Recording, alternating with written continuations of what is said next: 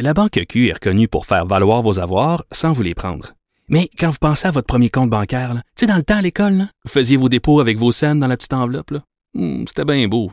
Mais avec le temps, à ce compte-là vous a coûté des milliers de dollars en frais, puis vous ne faites pas une scène d'intérêt. Avec la Banque Q, vous obtenez des intérêts élevés et aucun frais sur vos services bancaires courants.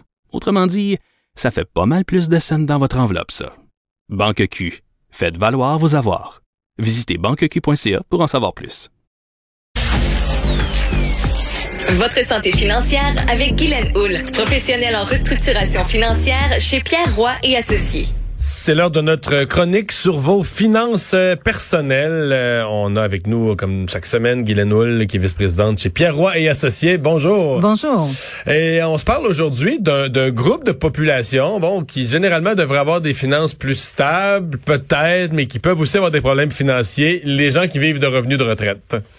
Exact. Malheureusement, euh, des retraités endettés euh, devient des situations de plus en plus fréquentes. Ah oui? Oui, oui. C'était pas des choses qu'on voyait vraiment dans le passé aussi fréquemment, mais maintenant on le voit euh, de plus en plus. Et là, là, euh, on organise un peu la discussion par profil parce qu'il y a différentes circonstances qui conduisent les gens à la, à- les gens retraités à, à des problèmes financiers. Euh, une de celles-là, c'est évidemment souvent les revenus de retraite sont moindres que les revenus de travail. Il faut penser à réduire ses dépenses proportionnellement là. Exact. Et, et même si on, on en parle, on y pense, ce n'est pas nécessairement fait tout le temps. Et on, on a un certain train de vie, on a des revenus qui rentrent régulièrement, qui peuvent combler le tout, mais on oublie qu'à la retraite, tout ce qu'on fait, c'est que habituellement on a des revenus beaucoup moins grands. Combien? Bon, en moyenne 30, 40% de baisse. Même quelqu'un qui a une bonne retraite, Ouais. faut, faut qu'il y ait une baisse de revenus de 30% quelque chose Ben c'est ça. À, part ceux qui sont peut-être bien chanceux puis qui ont eu, qui, qui, qui ont possiblement euh, un, un fonds de pension avec un ex-employeur, qui est une chose qui existe de moins en fonds moins. de Un gros fonds de pension. pension. Des, mais encore une fois, euh, c'est pas. Ce qui est important, c'est que comme on est à la maison, on a plus de temps. Est-ce qu'on dépense plus parce qu'on a plus de temps? Est-ce qu'on fait plus de loisirs parce qu'on a plus de temps? Et on- je pense que je- on voit des personnes âgées qui ont comme moins peur de manquer d'argent, si on peut utiliser cette terminologie-là, dans le sens que toute leur vie, ils ont épargné, ils ont fait attention, ils ont pas. Et là, je suis à la retraite, je, vais me gâter. Je suis correct et je vais me gâter. Et là, c'est là que les dépenses commencent et tranquillement, pas vite, ben, on accumule des si tu baisses tes revenus et tu augmentes tes dépenses, euh, c'est c'est assez facile de voir où ça va mener. là. Exactement, Alors, exactement. Un autre groupe euh, qu'il faut, euh, dont il faut parler, c'est ceux qui arrivent à la retraite mais qui n'ont pas du tout réglé leurs problèmes de dette. Donc, ils rentrent dans la retraite avec déjà des dettes accumulées.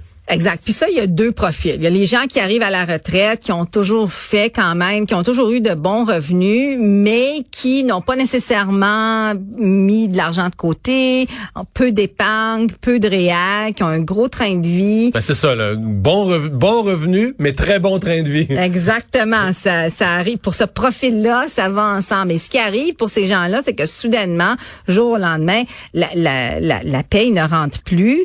Et là, on est habitué à un certain train de vie. On a accumulé des dettes qu'on a toujours été capable de payer. On avait un bon crédit parce qu'on payait jamais au complet nos cartes de crédit ou notre marge de crédit, mais on arrivait quand même parce qu'on avait des bons revenus, donc on pouvait payer plus que les paiements minimums. Ces gens-là arrivent à la retraite, c'est un choc et rapidement, ils s'aperçoivent qu'ils sont incapables de payer leurs dettes et là, évidemment, euh, ils ont, euh, ils doivent faire face à une situation précaire financièrement et bien souvent, ils consultent un syndic.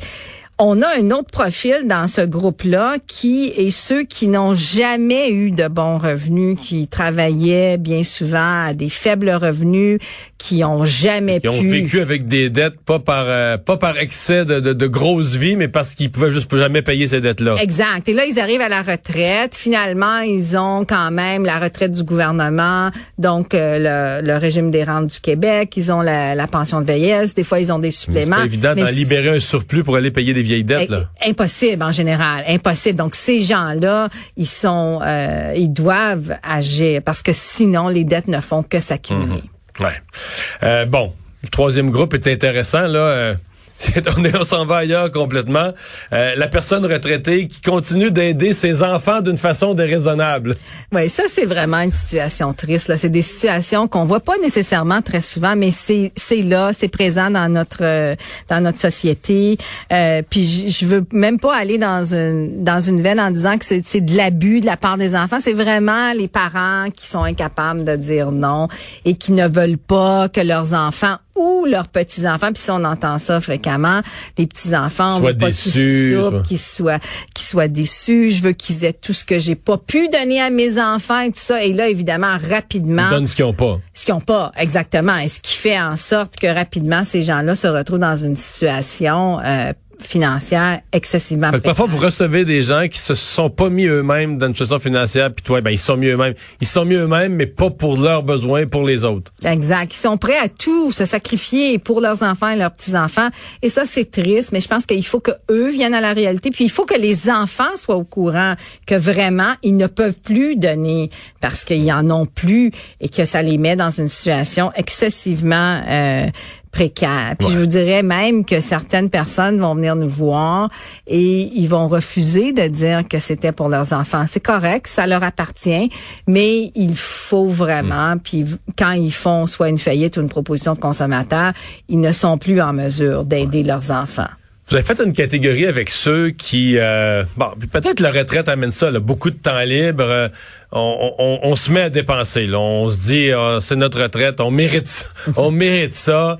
Euh, on voyage, on se fait du bon temps, on se récompense pour toutes ces années où on a travaillé dur, mais on oublie carrément. Et ça, vous voyez ça, des gens qui se mettent carrément à la retraite à oublier de compter, à additionner les dépenses à la fin du mois. Là. Oui, on dirait c'est comme euh, c'est c'est mon c'est c'est le c'est la récompense que je dois avoir parce que j'ai travaillé si fort toute ma vie. Puis personne ne nie qu'ils ont travaillé fort mais mais de là à aller au restaurant prendre un café à tous les jours euh, aller déjeuner parce que nos mais amis du temps libre là ça, ça peut coûter cher si exact exact. Et surtout si les gens ont pas de de, de hobby qui qui qui, est pas coûteux. Euh, mais continuer à jouer au golf quand exemple euh, les les frais de golf étaient payés par euh, ton employeur. mais c'est parce que ça coûte cher. Ce sont des sports qui coûtent cher.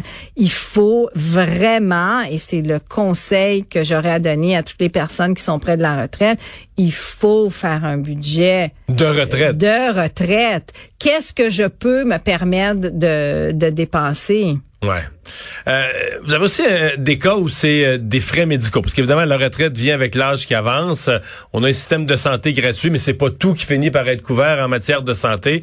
Et il y en a dont c'est la santé qui les met dans dans l'embarras. Eh oui, exactement. Et on, on s'entend que on sait tous que on a un système de santé absolument extraordinaire qui paye pour la grande majorité de, de ce qu'on a à dépenser au niveau de la santé, mais ils ne rembourseront pas, exemple, pour des personnes qui sont atteintes du cancer puis qui doivent aller pour des traitements tous les jours. Ils ne paieront pas les frais de stationnement.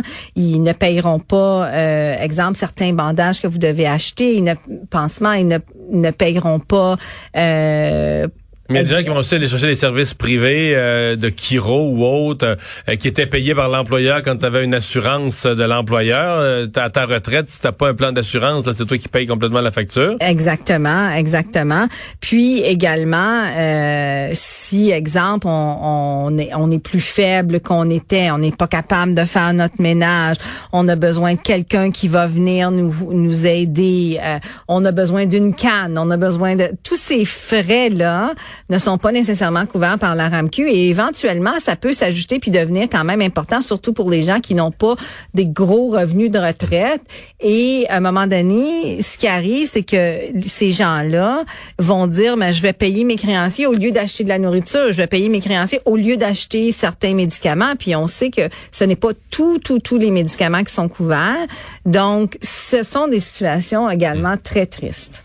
Donc, si on résume, euh, les personnes retraitées peuvent aussi avoir besoin d'un professionnel. Exact. Et ils devraient consulter un, professionnel et ils devraient se faire un budget de retraite. Pour les gens qui ne sont pas encore rendus à la retraite. Ouais, si on y pense dans un an ou deux, là.